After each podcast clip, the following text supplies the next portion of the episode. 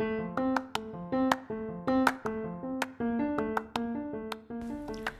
さんおはようございます。はい朝です。えっと朝からなんでこれを撮ってるかっていうと昨日あのヴィーガンがなぜ環境にいいかっていう話をしてちょっと補足しようかなと思ってこれを撮ってます。ちょっと朝なんでうまくしゃべれないかもしれないです。まあいつもしゃべれてないんですけど。えっとまずあの畜産業がすごい温室効果があるっていう話をしてであのまあもちろん畜産を育てる過程ですごい量が出るんですけどその前のその畜産の土地をえっと作る段階ですごい地球のあの自然を破壊していて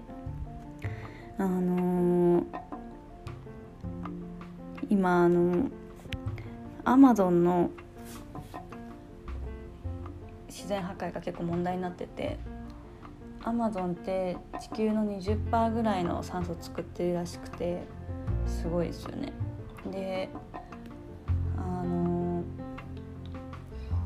その20%を作ってるんで、まあ、地球の肺とか言われてるんですけど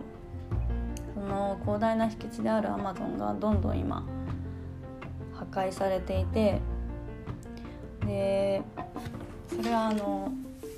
今人口世界的に見ると増えてますけどそこの人たちが肉を食べるので、まあ、どんどんお肉の作る敷地が必要になっている、まあ、もしくはその畜産が食べる餌を作る敷地が必要になっている。っていうところであの、はい、森林破壊がすごい進んでてで、まあ、あとお金になるのでその例えばブラジルの結構問題になってますけど、うん、アマゾンはすごい大事なものなんですけど人間からすればそこで牛育てた方がお金になるっていうことで結構破壊されててで一番手っ取り早いのが燃やすことだっていうことで燃やされてるんですけど人が火つけてねアマゾン燃やしてるんですけどそうするとまあもちろんそこに住んでる動物たちも死んじゃいますし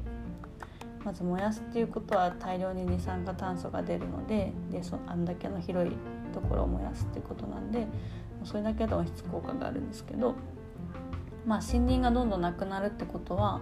どんどん地球全体の酸素がなくなって温室効果が高まっていくっていうことなので、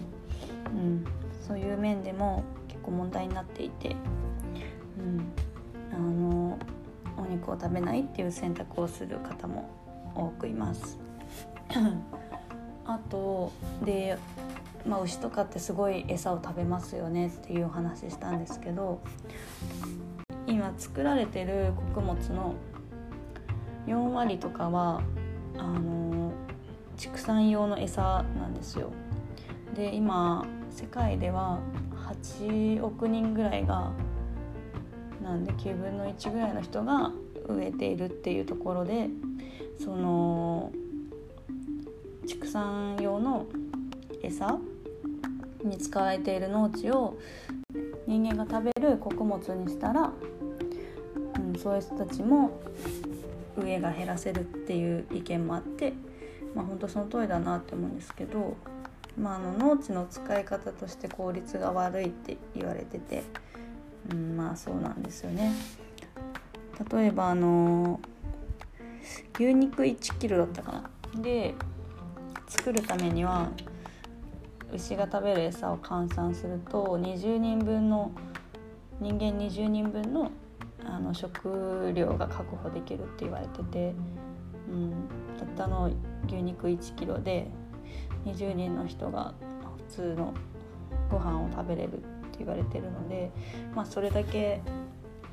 うん、あの畜産用の餌の敷地を有効活用というか、うん、他に使えるんじゃないかっていう意見もあれて結構畜産のはい温室効果とか、まあ、農地の使用に関して問題になってますね。うん、ちなみに今地球上にいる動物で野生動物と畜産で飼われている動物どっちが多いと思いますか？えっともうこれは、えっと、野生動物は今地球上の動物の4%しか占めてなくて結構びっくりですよね。なんかそうめちゃくちゃいるイメージですけど。